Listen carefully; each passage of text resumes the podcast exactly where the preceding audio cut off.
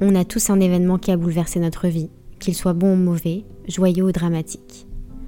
Je suis la voix de ceux qui souhaitent raconter leur histoire sans être jugés ou reconnus, ou ne sont tout simplement pas à l'aise derrière un micro. Ce podcast n'est pas à but lucratif, mais simplement de pouvoir être entendu par d'autres qui vivent ou ont vécu la même chose de près ou de loin et ne plus jamais se sentir seul.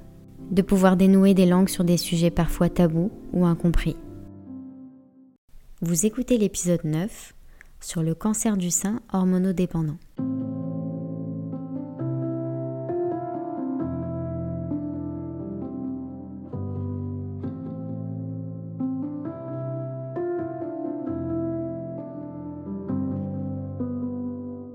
Aujourd'hui, je vais vous raconter l'histoire de Sarah. J'avais 27 ans, je vivais seule à 5 minutes de chez mes parents et je suis très proche d'eux. J'ai une famille que j'estime idéale. Parents toujours ensemble, maman et papa poule, j'ai un grand frère. On adore rester entre nous. J'ai toujours vécu dans le 12e arrondissement à Paris. J'ai toujours gardé les mêmes copines, de la primaire ou du collège à aujourd'hui. Niveau scolarité, je me suis arrêtée au bac.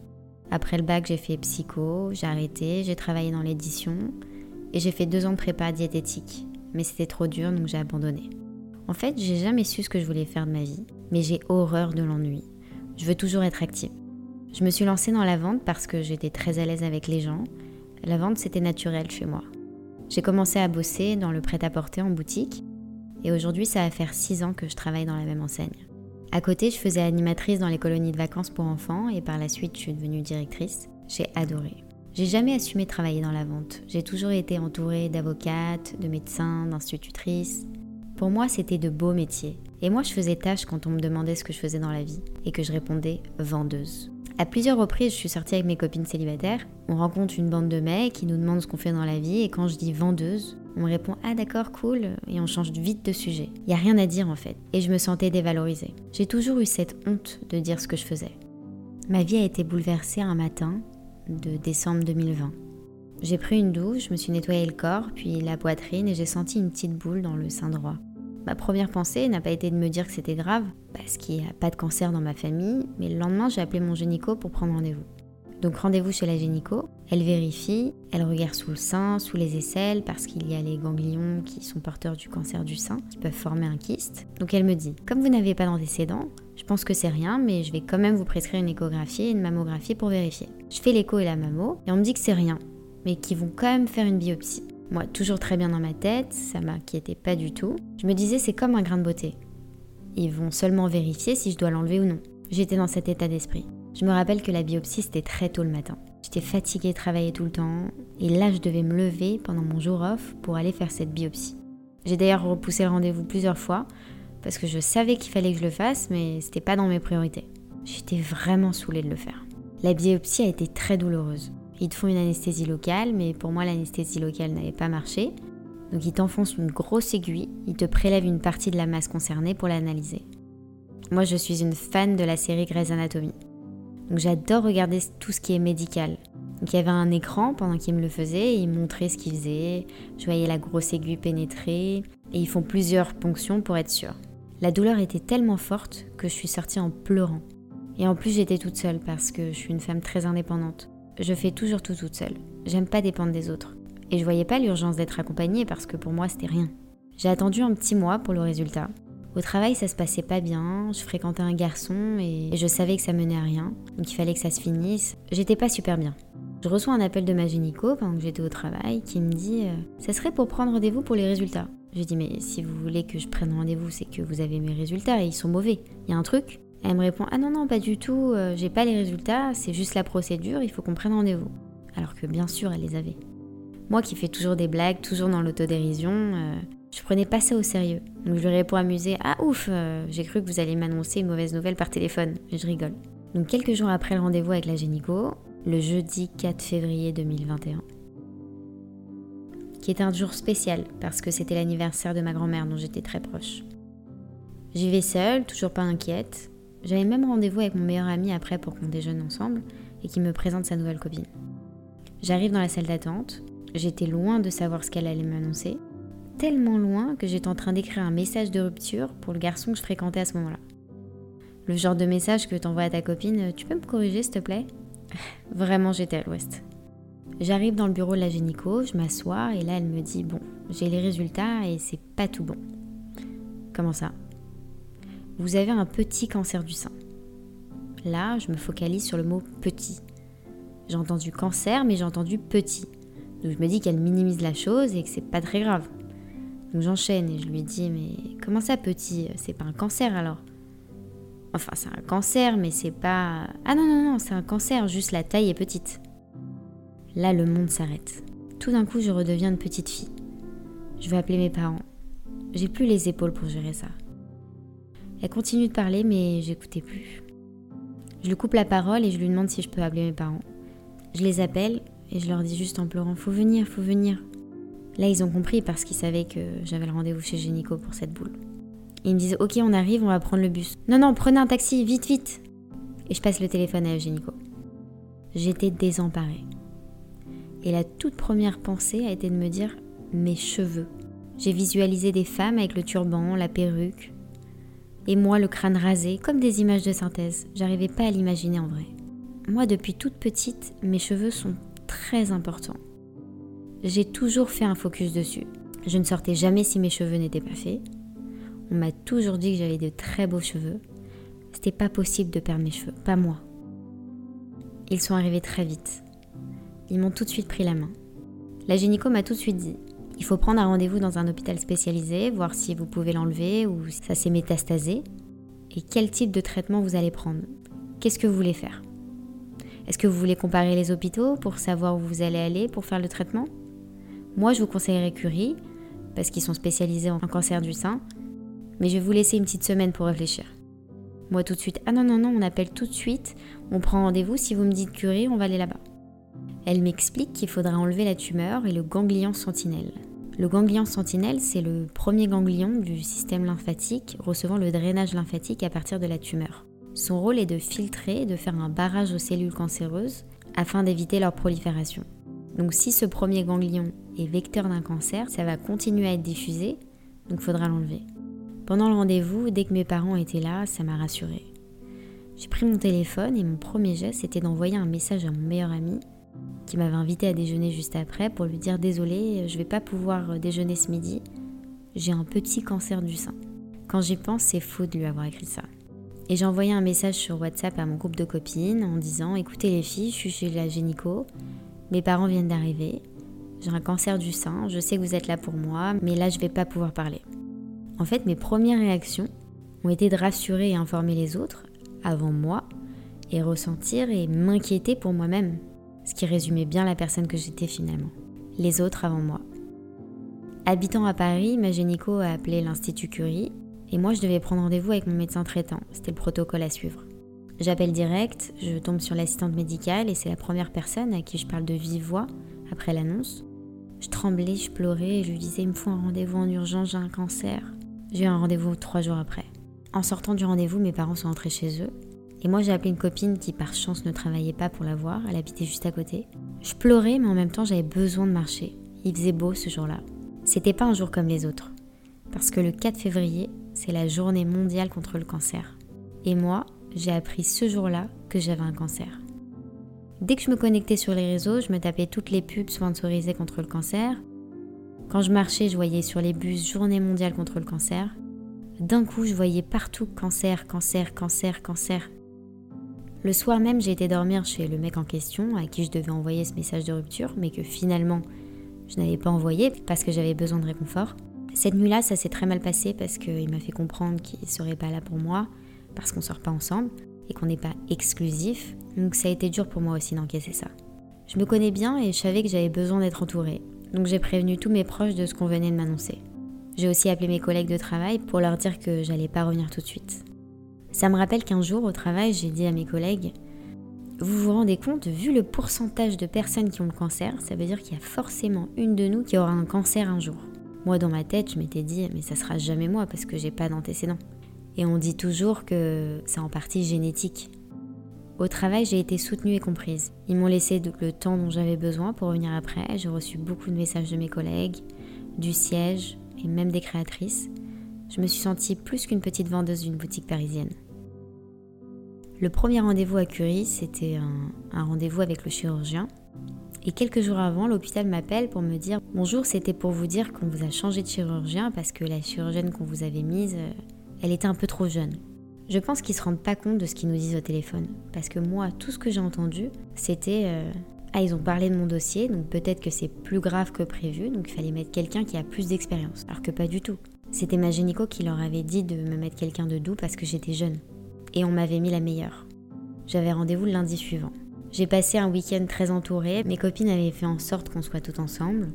J'étais dans la peur, mais plus dans le questionnement de ce que j'ai au final. Ce qui va m'arriver, est-ce que ça s'est propagé ou non?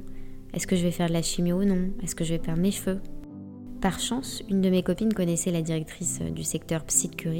Donc le dimanche soir, la veille de mon rendez-vous à l'hôpital, cette dame m'a appelée. Elle m'a dit Ne t'inquiète pas, ils sont un peu durs quand ils parlent, mais je vais parler à ta chirurgienne, ça va bien se passer. Ça m'a beaucoup rassurée. Le lendemain, je vais au rendez-vous avec mes deux parents. J'arrive au service d'oncologie. Il n'y a pas de jeunes, que des personnes âgées. On a beau te dire qu'il y a de plus en plus de jeunes qui ont des cancers du sein avant 30 ans, mais moi j'en avais pas vu. Je sentais le regard des gens se demandant si j'ai accompagné mes parents parce que l'un des deux était malade ou pas. Alors moi j'ai toujours besoin de montrer que je peux me débrouiller seule et encore plus avec mes parents. Je leur montre que je suis forte, que ça va aller. La biopsie s'était tellement mal passée que j'avais un gros bleu, donc ça m'avait fait une double boule dans le sein droit quand la chirurgienne m'a palpé la poitrine, elle avait peur que ça soit une autre boule. Elle m'explique que pour l'instant, on va s'occuper d'enlever la tumeur, qu'on va l'envoyer en analyse avec le ganglion sentinelle et en fonction des résultats. Si ça continue à diffuser, ça sera de la chimio, et si on voit des métastases, ça sera chimio. Alors je demande est-ce qu'on va m'enlever la poitrine Pour l'instant non, c'est juste une petite boule, mais si elle ouvre et elle voit que c'est plus important que ça, oui, elle le fera tout de suite sans me demander et une reconstruction immédiate. Elle m'explique qu'il faudra juste prendre rendez-vous avec un kiné après avoir enlevé la tumeur. Il existe deux types de cancer du sein, hormonodépendant ou triple négatif. Moi j'ai eu le premier, le cancer du sein hormonodépendant. C'est le type du cancer du sein le plus fréquent. Il représente environ 80% de l'ensemble des cancers du sein et a le meilleur pronostic. Je me disais que dans mon malheur, j'avais quand même de la chance d'avoir ce type-là parce qu'il se traite. J'essaie de me concentrer sur le positif pour ne pas tomber. Elle m'a aussi parlé de congélation des ovocytes. Elle m'avait dit qu'il fallait que j'arrête ma pilule et que les traitements, que ce soit radiothérapie, je savais que j'allais en avoir quoi qu'il arrive, ou chimio, peuvent altérer ma fécondité. Donc j'avais le choix de pouvoir congeler mes ovocytes maintenant pour ne pas prendre de risques. Et c'est ce que j'ai fait. J'ai eu beaucoup de chance parce que ça a été très rapide et ils ont pu me prélever beaucoup d'ovocytes. Je sais pas si je vais devoir les utiliser un jour, mais au moins ça sera fait. C'était une sécurité pour moi. Elle fixe l'opération pour le 26 mars. Dès que je suis sortie, je me suis tout de suite prise en main. J'ai pris rendez-vous avec un kiné spécialisé en cancer du sein. Et à deux minutes de chez moi, il y avait une association qui s'appelle la Maison Rose Up, qui accueille les femmes touchées par tout type de cancer, de l'annonce de la maladie jusqu'à un an après la fin des traitements. Ce qui était fou, c'est que j'avais tout dans mon quartier pour m'aider à traverser cette épreuve. Quelques semaines avant l'opération, je fais un IRM et on me dit que ma tumeur fait 18 mm. Elle n'a pas trop bougé et qu'il y a l'air de rien avoir au niveau des ganglions, donc assez rassurant, parce que moi tout ce qui m'intéressait c'était ne pas avoir la chimio. Ensuite j'ai dû voir une anesthésiste et quand elle a regardé mon dossier médical et avait vu toutes mes allergies, elle m'avait dit Oh, vaut mieux que vous ne faites pas de chimio parce que vous êtes allergique à tout ce qu'il y a dedans. Sympa. Je fais l'opération, anesthésie générale, on coupe le mamelon on m'enlève la tumeur et on me le recouvre. Par chance, j'ai une super chirurgienne, donc ça se voit presque pas. Dès mon réveil, la première chose que j'ai dit, c'est Est-ce que j'ai ma poitrine? Et l'infirmière me répond Oui, oui, c'est bon, et je me suis rendormie. Soulagement. On m'a aussi fait des prises de sang pour des analyses génétiques pour voir si c'était pas lié. Et après l'opération, je devais attendre un mois pour savoir si je devais faire une chimio ou pas. Et moi, j'avais demandé à celle qui s'occupait des résultats de m'appeler s'ils avaient des résultats en avance. Je lui avais laissé mon numéro. Je savais que c'était la chirurgienne qui devait donner les résultats, mais je savais aussi que ça prenait du temps, donc euh, j'ai tenté. J'étais en attente. Je savais à peu près que ça devait être fin avril. J'avais repris mon rythme, je travaillais. La date approchait et j'attends cet appel impatiemment. Tous les numéros inconnus qui m'appelaient, je tremblais avant de répondre. L'attente, c'est le plus dur. Vers le 24 avril, fin d'après-midi, j'étais seule chez moi, je reçois un appel de l'hôpital. C'était la personne de la génétique à qui j'avais donné mon numéro qui me dit Bon, j'ai les résultats, tout est bon, vous n'avez pas de métastase, pas de diffusion, mais c'est quand même un cancer de grade 2. Donc même si on a réussi à enlever la tumeur, vous êtes jeune, il faudra faire de la chimio. Donc là, elle m'annonce que tout est ok, mais que j'aurai quand même de la chimio, alors que la chirurgienne m'avait dit que si tout était ok, il n'y aurait pas de chimio. Je comprends qu'elle savait depuis le début que j'allais faire de la chimio, parce qu'ils se disent Oh, une jeune, on veut pas la revoir. Ils ne veulent pas me revoir plus tard en se disant Putain, si on avait fait de la chimio, peut-être qu'elle serait pas en récidive. Je raccroche, je m'habille en 30 secondes, je mets tout de suite mon manteau, je me regarde pas dans le miroir, j'appelle mon père. J'habite à 3 minutes de chez mes parents à pied. Je lui dis en pleurant que j'ai eu l'appel et je cours en même temps pour aller chez eux. Mon père descend, je revois encore la scène. J'étais en larmes avec mon père en ligne qui ne raccroche pas. Je cours pour arriver jusqu'à lui et lui il court pour me voir et me prendre dans ses bras. Une scène de film. C'est comme si que je réalisais là maintenant que j'avais un cancer. Je n'avais plus de repères. La première chose que j'ai dit à mon père dans la rue, c'était je ne veux pas faire de chimio. Je veux pas. J'étais très entourée. Mes amis faisaient un relais de qui va dormir chez Sarah ce soir? Je pouvais pas aller dormir chez mes parents parce que ça allait accentuer le fait que ça n'allait pas. Donc ça devenait réel et je ne voulais pas. Le problème c'est que quand on t'annonce le cancer, t'es pas malade. C'est pas comme la grippe et t'as des symptômes donc euh, il faut que tu prennes des médicaments pour guérir. Là, tu n'es pas malade et on va te rendre malade. Donc tu te rends pas compte de ce que tu vis. J'étais suivie par mon médecin généraliste, qui est extraordinaire d'ailleurs. Quand elle a appris pour mon cancer, elle était en vacances et elle était presque désolée de ne pas pouvoir être là. Elle m'avait donné son numéro personnel pour que je puisse la joindre. Elle venait d'accoucher et elle a pris du temps pour me répondre et me rassurer. Elle a même demandé des seconds avis à ses collègues. Ça m'a beaucoup touchée. Tout le monde me disait Sarah, tu vas faire cette chimio. Tu vas pas vivre avec cette épée Damoclès toute ta vie. À partir du moment où j'ai su que j'allais faire de la chimio, mon monde s'est arrêté. Je faisais des cauchemars toutes les nuits. Je dormais presque pas. Je dormais en pleurant. Je réveillais dans la nuit ma copine qui dormait avec moi pour ne pas me laisser seule. C'était un cauchemar. Je suis dans une famille de musiciens et j'ai l'oreille musicale, j'adore la musique, j'adore chanter. J'ai toujours un fond de musique chez moi. Et là, tout d'un coup, mes musiques avaient un impact sur moi. C'est-à-dire que moi, j'adorais les chansons des années 2000, comme par exemple euh, du Léa Castel, où on fait des karaokés. Là, je pouvais plus l'écouter. J'écoutais chaque mot, chaque note, ça me transperçait le cœur et je pleurais. Je pouvais plus écouter de la musique parce que j'aime bien les chansons un peu nostalgiques euh, comme Vita. Tout était triste. Avant de commencer le protocole, j'ai eu un rendez-vous avec un oncologue. C'était très froid. Je me suis sentie comme un numéro parmi tant d'autres. Avant de faire la chimio, on a dû me faire une petite opération sous anesthésie locale pour me poser un cathéter. C'est un petit boîtier qu'on introduit dans la peau, à gauche au niveau du pli des aisselles, comme ça la cicatrice ne se voit pas trop et on pose la perfusion de la chimio sur le cathéter. Mes amis m'avaient organisé une fête surprise avant que je commence mon traitement. Une copine m'avait invité chez elle. Euh, je me suis obligée à sortir pour ne pas penser à ce qui allait m'arriver. Et quand j'arrive, surprise Une vingtaine d'amis étaient là pour moi. C'était super bizarre parce que tout d'un coup, tu te rends compte que les gens te font une surprise parce que t'es malade. C'était adorable, j'étais super contente. Tout le monde voulait m'entourer, mais j'ai pas arrêté de pleurer à cette soirée. Parce que je me disais, surprise pourquoi? Parce que j'ai un cancer? J'ai un cancer en fait. Ça m'arrive. À moi. Je me disais, on me fait une surprise, c'est super sympa, mais je l'ai pas mérité. J'ai eu six séances de chimio espacées de trois semaines. Ça durait plusieurs heures, mes parents m'accompagnaient à la salle d'attente et j'étais seule pendant la chimio. Ce qu'il faut savoir, c'est qu'à l'hôpital, il y avait deux services, un pour les jeunes et un pour les adultes. Mais à partir de 18 ans, tu es considéré comme un adulte. Donc tu n'es pas avec les jeunes alors que moi, à 27 ans, je serais bien allée dans l'autre service. J'étais dans une chambre, assis sur un fauteuil, à côté de quelqu'un d'autre, que je ne connaissais pas, qui faisait aussi sa chimio, séparé d'un espèce de paravent. C'était que des personnes âgées. On était 3-4 personnes dans la chambre. Je me suis fait un peu copine avec les infirmières, on parlait de mode, je leur donnais mes codes promo. J'étais la plus jeune patiente, donc elles m'aimaient bien. Je me suis permise de demander une chambre seule, deux fois. Je me rappelle que quand j'étais arrivée à ma première chimio avec mon Kinder Bueno et mon paquet de chips, les infirmières ont rigolé. J'étais à l'ouest. Je ne savais pas que j'arriverais plus du tout à manger. J'ai accepté de faire partie d'une étude à l'hôpital avec une podologue. Pendant plusieurs séances de chimio, elle venait et elle me faisait des tests sur la peau pour voir ce dont mon corps avait besoin. Hydratation, manque. Elle m'a expliqué que je devais mettre du vernis au silicium sur mes ongles obligatoirement pendant la chimio.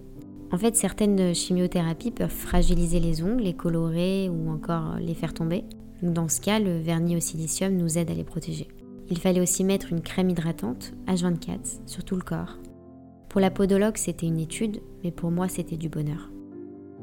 C'était la seule personne qui m'entourait pendant toute la chimio, qui m'a expliqué comment prendre soin de mon corps pour ne pas que la chimio l'affecte encore plus. Et c'est un cadeau. Quand on est suivi dans un hôpital public, c'est super, on a beaucoup de chances de pouvoir être soigné gratuitement.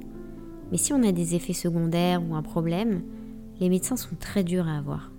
Ça ne m'étonnait pas que les patients euh, se sentaient proches de cette podologue, parce qu'elle nous apportait ce côté humain et bienveillant dans un environnement médical, rationnel et froid. J'ai eu deux chimios différentes. Une pour les trois premières et une autre pour les trois dernières séances. Et chaque chimio a ses symptômes. La deuxième chimio m'a fait perdre tous mes cheveux, mes cils, mes sourcils. Moi qui suis allergique à beaucoup de molécules de médicaments, je supportais que le doliprane ou l'advil. Donc même les médicaments qu'on me donnait après la chimio, je les vomissais. Niveau alimentaire, on m'avait pas vraiment donné un régime alimentaire à suivre. On m'avait dit d'enlever le sucre parce que le sucre, euh, ça nourrissait le cancer apparemment. Mais moi déjà que j'arrivais pas à manger, si on m'enlevait le sucre, ça allait être dur. Donc j'ai pas trop écouté sur le sucre, mais j'ai toujours mangé équilibré, donc ça allait.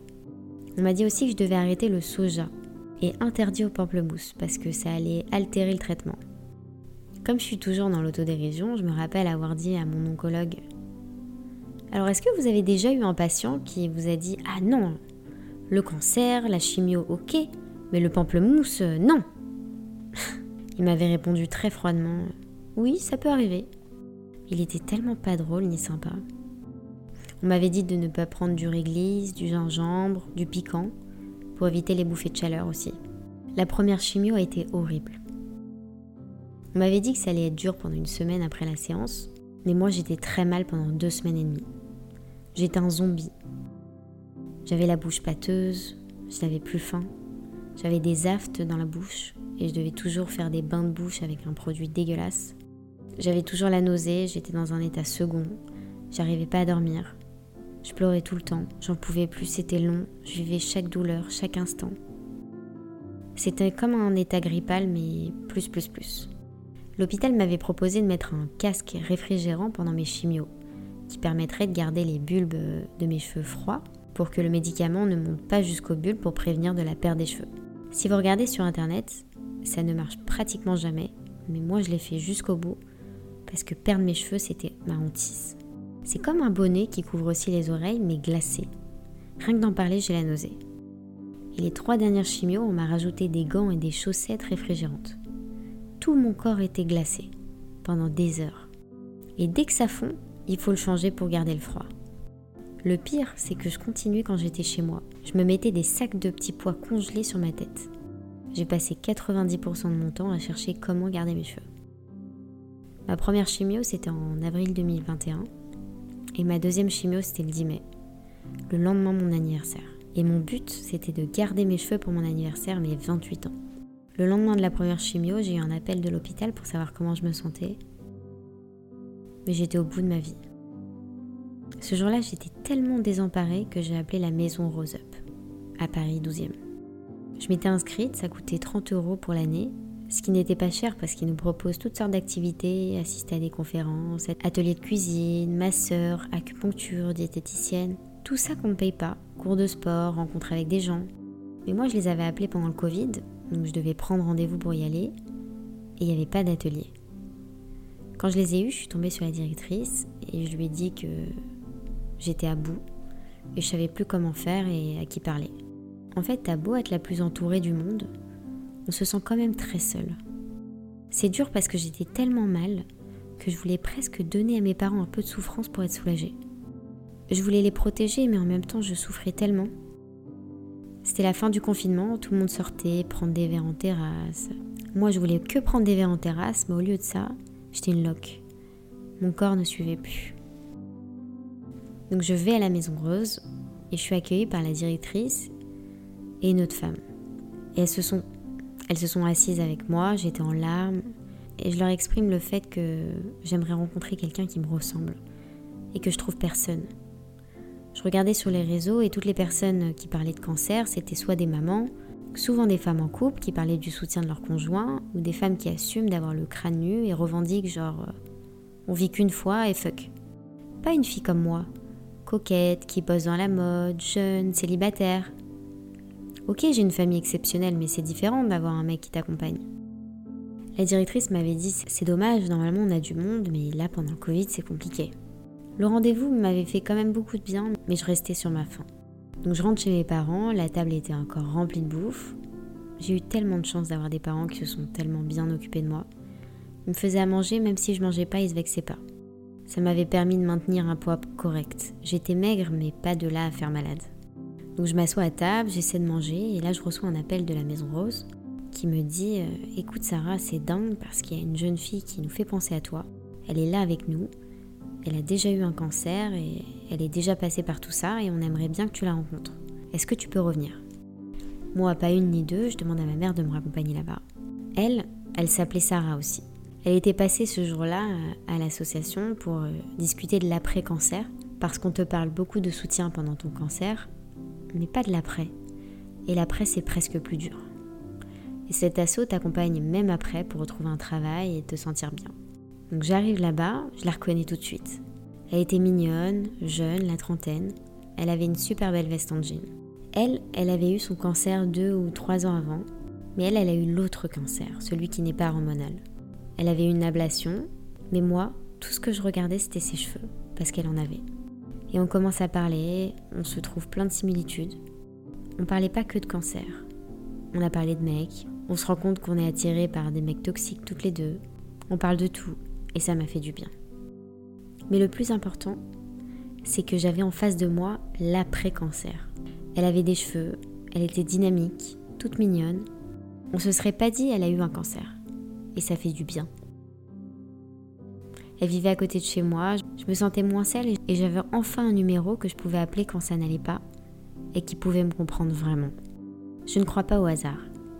Il fallait que je la rencontre ce jour-là. Ce qu'on ne te dit pas, c'est qu'un cancer, ça coûte cher. Tout d'un coup, tu te retrouves à acheter des crèmes à n'en plus finir. J'ai été voir un homéopathe. Il m'a donné des petites granules pour réduire les bleus, le stress ou pour m'enlever la nausée. Moi, j'ai jamais cru à tout ça, mais à ce moment-là, j'ai tout pris. J'ai fait aussi de l'acupuncture, j'avais rendez-vous avant la chimio et après si ça n'allait pas. Ça m'aidait pour la nausée, la repousse des cheveux. Avant la chimio, j'avais fait du microblading pour euh, dessiner un tatouage semi-permanent sur mes sourcils pour que quand j'aurai plus de sourcils, ça choque moins et je me retrouverai. J'ai vu aussi un technicien sétail le CETAI, c'est un outil de recentrage corps et esprit. Ça vise à augmenter la sensibilité de l'organisme de façon à lui permettre de réagir intensément aux contraintes physiques et psychiques de la vie et de rétablir en toutes circonstances l'équilibre du corps. Un monsieur qui s'appelle Monsieur Arnov, qui était là à ma naissance et qui a un don dans ses mains, un peu comme les magnétismes. Il avait mis la main sur la tête de ma mère et je suis tout de suite sortie. Il m'a aussi fait du yuki, et une de ses apprenties habitait pas loin de chez moi et complétait le soin quand j'en avais besoin. Il mettait ses mains sur les zones qui me faisaient mal et il m'expliquait ce qu'il ressentait, les nœuds, les mal-être. Il me promettait qu'il atténuait mes douleurs intérieures. J'ai aussi vu une praticienne Shatsu qui m'a fait des soins énergétiques pendant les moments lourds de ma chimio. Elle exerçait des légères pressions sur mon corps tout en recherchant les blocages et les douleurs.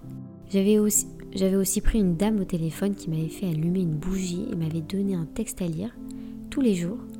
Il fallait que j'enterre après la bougie et le texte, que j'avais pas fait d'ailleurs, mais je m'étais raccrochée à tout ce qu'on me donnait. Chaque truc que je faisais, c'était minimum 80 euros, donc c'était super cher. Et à un moment, on compte plus, parce qu'on ne veut pas souffrir. Grâce à tous ceux qui m'ont entouré médicalement parlant, je n'ai pas vomi une seule fois. Quand j'étais chez moi, je pouvais même pas regarder un film ou une série parce que ça me donnait la nausée. Donc j'avais vraiment rien à faire. J'ai beaucoup marché, j'ai eu la chance que ma meilleure amie ne travaillait pas, donc elle est beaucoup restée avec moi. J'avais dit à mes copines de me sortir du lit si je voulais pas sortir. Il fallait que je me force à aller de l'avant. J'ai été très dure envers moi-même, mais je voulais pas m'effondrer. J'ai tellement marché que j'en avais mal au corps. Ma kiné m'avait dit qu'il fallait que je reste active et faire du sport. J'avais même acheté un vélo d'appart alors que j'habitais dans un 20 mètres carrés. Le sport nous enlève les douleurs. J'ai coupé mes cheveux au carré après ma première chimio parce que j'en perdais un peu au niveau de l'arrêt. Quand j'ai commencé à perdre mes cheveux, je me suis renseignée sur les perruques. Sur Instagram, je suivais le compte de Noémie Elisha, qui est une influenceuse euh, qui en porte par religion, et ça m'a enlevé la peur de la perruque, parce que je trouvais ça magnifique sur elle, et ça ne se voyait pas qu'elle en avait une. Je suivais aussi l'influenceuse Anaëlle, Disruptive Beauté, qui est atteinte d'alopécie qui se définit par une perte de poils sur le corps, et je l'adore. Je lui ai envoyé un message sur Instagram en lui expliquant que j'avais un cancer et que j'allais faire une chimio et perdre mes cheveux et si elle pouvait me donner des adresses de perruquier. Et elle m'avait répondu dans l'heure en me donnant trois adresses dans Paris. Sa réponse réactive m'a fait beaucoup de bien parce que je me suis sentie soutenue à ce moment-là. De là, j'ai été dans ces endroits pour essayer des perruques et j'ai eu un gros coup de cœur pour une qui s'appelait Yalom Hair dans le 19e. J'ai eu un gros coup de cœur pour la patronne Rachel qui est très humaine et à l'écoute. Elle m'a tout de suite comprise. Quand elle m'a posé une perruque sur la tête, c'était moi. On a beaucoup pleuré. J'étais avec ma meilleure amie qui pleurait aussi et elle craquait jamais devant moi, donc c'était très émouvant. Maintenant, il y avait le prix qui te fait tourner la tête. La sécurité sociale me remboursait environ 400 euros, mais on m'annonce que ça coûte euh, entre 3000 et 3500 euros et j'avais pas cet argent. Et moi, je voulais la gamme la plus haute pour que ça ne se voit pas, avec la fausserie. Et comme je le répète souvent, j'ai des amis en or. Ils m'avaient fait une cagnotte avec un gros montant pour m'aider à pouvoir me l'offrir cette perruque. J'ai eu tellement de chance. J'ai pu l'acheter. Deuxième chimio arrive. Je leur dis que j'ai très mal vécu la première. Ils essaient d'ajuster, mais je suis allergique à tout. Il n'y a rien qui pouvait aller. Et les traitements antidouleurs, je les supportais pas. Donc j'étais seule face à ma douleur. Après cette chimio, j'ai perdu mes cheveux. Je mettais la main dans mes cheveux et une poignée de cheveux restait dans ma main. Le choc. J'ai le même coiffeur de quartier depuis que je suis toute petite, donc ils me connaissent et ils étaient au courant de ce que je vivais. J'ai pris rendez-vous avec eux pour me raser la tête en fin de journée et ils ont fermé le salon pour moi. C'était tellement émouvant. C'était le patron qui devait me raser les cheveux et les autres employés ont voulu rester pour être là avec moi. Tellement humain. Moi j'étais dos au miroir parce que j'avais peur de me regarder. Je fermais les yeux et tout le monde avait posé une main sur moi en guise de soutien. Je vois tous les visages qui m'entourent avec des larmes qui coulent, leur regard. Très fort comme moment. Je me retourne pour me voir et là je me trouve pas si moche. J'étais maquillée, j'avais encore mes cils et mes sourcils et ça change tout le regard. C'était choquant, j'ai pleuré mais ça allait. Et tout le monde essayait de me détendre, il me faisait des blagues, on me disait que j'étais belle. Et on m'a mise la perruque et là c'était moi, je me suis retrouvée. On part du salon, on va tous dîner chez mes parents. C'était une super soirée, on a rigolé. On a presque oublié ce qui venait de se passer. Le plus dur, c'était la première nuit. Tu dois enlever la perruque pour dormir. Donc je l'enlève pour montrer mon crâne nu à mes parents, qui ne m'avaient pas vu. Ma mère me dit tout de suite Ah, j'ai l'impression de retrouver mon petit bébé. Parce qu'elle m'a connue sans cheveux, elle. Moi, j'ai très mal vécu le fait de poser ma tête nue sur le coussin, de découvrir de nouvelles sensations, j'avais froid au cou, j'avais froid à la tête. Le crâne c'est un peu dur donc t'es pas à l'aise. J'étais rasée mais pas complètement à nu parce que ça pouvait irriter. Donc t'as des petits pics qui sont pas agréables. La première nuit a été atroce. Je me rappelle avoir dit à ma mère je veux plus bouger de mon lit, je reste ici jusqu'à la fin. Tout s'était arrêté. Je recevais beaucoup de cadeaux de mon entourage, des ballons, des fleurs. J'étais mal, des copines me poussaient à sortir, m'obligeaient presque. C'était très dur parce que mon frère s'était confié à ma mère en lui disant Je veux pas voir Sarah sans perruque. Et ma mère maladroite me l'avait dit. Du coup, moi le matin sans mes cheveux, j'étais en larmes. Et la seule personne que je voulais voir, c'était mon frère. Il dormait, j'étais derrière la porte de sa chambre. Et je lui disais Je t'en supplie, je veux que tu me vois, j'ai besoin que tu me vois. Lui, il savait pas que ma mère me l'avait dit. Mais après, il lui en a beaucoup voulu. Il est sorti, il m'a prise dans ses bras et m'a direct dit c'est grave stylé, t'es belle, ça te va super bien. Ça m'a fait beaucoup de bien. À partir de là, j'ai passé deux ans avec ma perruque. Je ne l'enlevais jamais. C'était l'été, tout le monde sortait, il y avait des bars avec ambiance partout. Mon cousin m'a beaucoup sorti et ça m'a énormément aidé. J'étais invitée à des karaokés, donc j'ai pu reprendre le chant. Quand je portais ma perruque, j'avais un sentiment de honte. Je regardais beaucoup le sol. J'arrivais pas à regarder les gens dans les yeux. Je me disais toujours Ah, ils vont remarquer que j'ai une perruque. Ou j'imaginais que tout le monde me regardait. J'avais toujours essayé de me forger une carapace de dur à cuire, mais j'étais plus cette femme-là. J'étais sensible à fleur de peau. Un soir, j'ai été dans une soirée où il y avait beaucoup de gens que je ne connaissais pas, et c'était que des danseurs professionnels. Ils sont habitués à mettre des perruques, à avoir des costumes. Donc il y a une fille qui avait remarqué que j'avais une perruque et m'avait confié qu'elle-même en portait souvent. Elle m'avait dit, tu sais, t'es pas obligé de parler de cancer. Moi, une fois, j'avais brûlé mes cheveux à cause d'une teinture, donc j'ai mis une perruque. Tu peux dire ça toi aussi? Tout d'un coup, il y avait ce truc de décomplexer d'avoir une perruque, et ça m'a fait tellement de bien. Je parlais avec une fille et je lui disais c'est bizarre parce que cette année je vais pas pouvoir sortir avec quelqu'un. Personne va s'intéresser à moi. Je vais passer des années seule. Et c'est triste parce que je suis très sociable d'habitude. Je me disais que je pouvais pas non plus dormir avec un garçon parce qu'il fallait enlever la perruque pour dormir. Donc c'était mort. À ce moment-là, un mec écoutait notre conversation et il me demande pourquoi je disais ça. Et d'un coup, je lui réponds cash. Bah, j'ai une perruque parce que je suis en chimio euh, et j'ai perdu mes cheveux. Il me répond mais on s'en fout. On est retourné avec les autres et on a fait que se taquiner toute la soirée. Et se faire taquiner par un mec dans une période comme ça, c'était super agréable. J'avais l'impression de presque m'être fait draguer. Un mois après, ce même mec m'envoie un message pour prendre mes nouvelles. On a continué à se parler, à se taquiner, et un jeu de séduction s'était installé entre nous. Un soir, il était venu chez moi en surprise. J'avais l'impression de revivre ce truc de petite fille, où tu parles tout le temps à un garçon et d'un coup, il est à ta porte pour te voir. C'était pas prévu, donc j'avais pas eu le temps de mettre le bandeau pour bien tenir ma perruque. J'étais descendue, on avait marché une heure en bas de chez moi. Je l'ai fait monter finalement, on s'embrasse. Et de savoir que j'étais désirée par un homme malgré mon cancer, malgré ma perruque, c'était magnifique. Moi j'étais focus sur la perruque, je voulais pas qu'elle tombe, je la tenais. J'avais envie de ce rapport, mais en même temps non, parce que j'étais pas bien. Il était attentionné, il m'a rassuré. Je me disais, attends, même avec une perruque, j'arrive à avoir un mec alors que mes copines célibes galèrent. C'était ironique, bien sûr. C'était le seul mec que j'ai fréquenté pendant cette période et ça me fait du bien. J'ai perdu mes sourcils, mais j'avais le microblading qui me dessinait des sourcils. Donc quand tu perds tes cils, tu te rends compte de leur importance. Je me dessinais un trait sur les yeux, mais ça coulait constamment. J'avais des larmes tout le temps ou les yeux secs, parce que ce sont nos cils qui nous protègent de tout ça. Je pouvais pas mettre de faux cils parce que mon corps était très sensible, je m'étais acheté des lunettes de soleil teintées claires, donc j'y allais avec au travail pour ne pas qu'on voit mes yeux. Je travaillais dans la mode, donc ça passait. Je ne pouvais plus manger comme avant, donc les restos, je les kiffais pas. La dernière chimio, c'était le 2 août 2021. Le 3 août, ça a été le résultat de la génétique. C'était le moment que j'appréhendais le plus parce que si on me disait que j'avais des gènes, il fallait m'enlever la poitrine pour me protéger. Soulagement. J'ai pas eu de gènes, donc pas d'opération. Avant de commencer le protocole, j'avais pris une grande feuille où j'avais écrit comme un calendrier avec mon planning de chimio tous les jours jusqu'au 2 août. Et sur chaque jour, j'écrivais le sentiment du jour, comme tristesse, espoir, cheveux. Un jour, un mot. Comme un condamné qui barre ses jours jusqu'à la fin. Je suis très manuelle donc j'avais besoin de créer des choses. Alors au début c'est très dur parce que tu te retrouves face à ton tableau que tu avais imaginé. Sauf que là c'est concret. Et tu le regardes et le tableau est long, en fait, c'est super parce que tu vois l'avancement, tu vois ce que tu as ressenti chaque jour et que tu avances et que tu t'approches petit à petit de la fin. J'ai gardé ce tableau, j'ai découpé chaque numéro et je l'ai mis dans une petite boîte. Un mois après ma dernière chimio, j'ai eu mes séances de radiothérapie au niveau du sein et dans le dos, une par jour. J'allais tous les jours à l'hôpital, mais pour moi c'était les vacances parce que c'était moins violent que la chimio.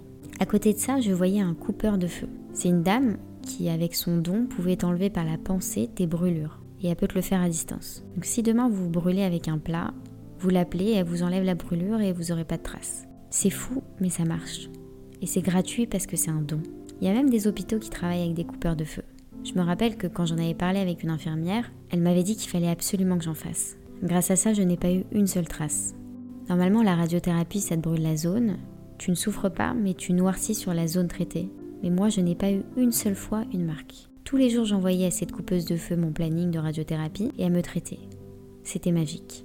Après la radiothérapie, on m'explique que je vais avoir un traitement de 5 ans, de l'hormonothérapie que j'ai encore aujourd'hui, une pilule que je prends tous les jours qui me met en préménopause, qui me donne tous les symptômes de la ménopause, qui sont les bouffées de chaleur, les douleurs osseuses, les sauts d'humeur, la fatigue. Et j'ai une piqûre de décapeptile tous les mois pour ne pas avoir mes règles. L'après-cancer, c'est très dur. Et ça, peu de personnes en parlent. C'est dur parce que les gens ne comprennent pas. Parce que ça y est, t'es sorti du traitement, t'as les émotions qui sont décuplées, tu déprimes.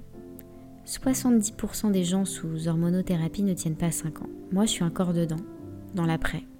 À l'hôpital, on me propose un suivi psychologique une fois par mois, que j'avais pris, mais je me sentais pas légitime à l'avoir, parce que je n'ai jamais pensé à la mort.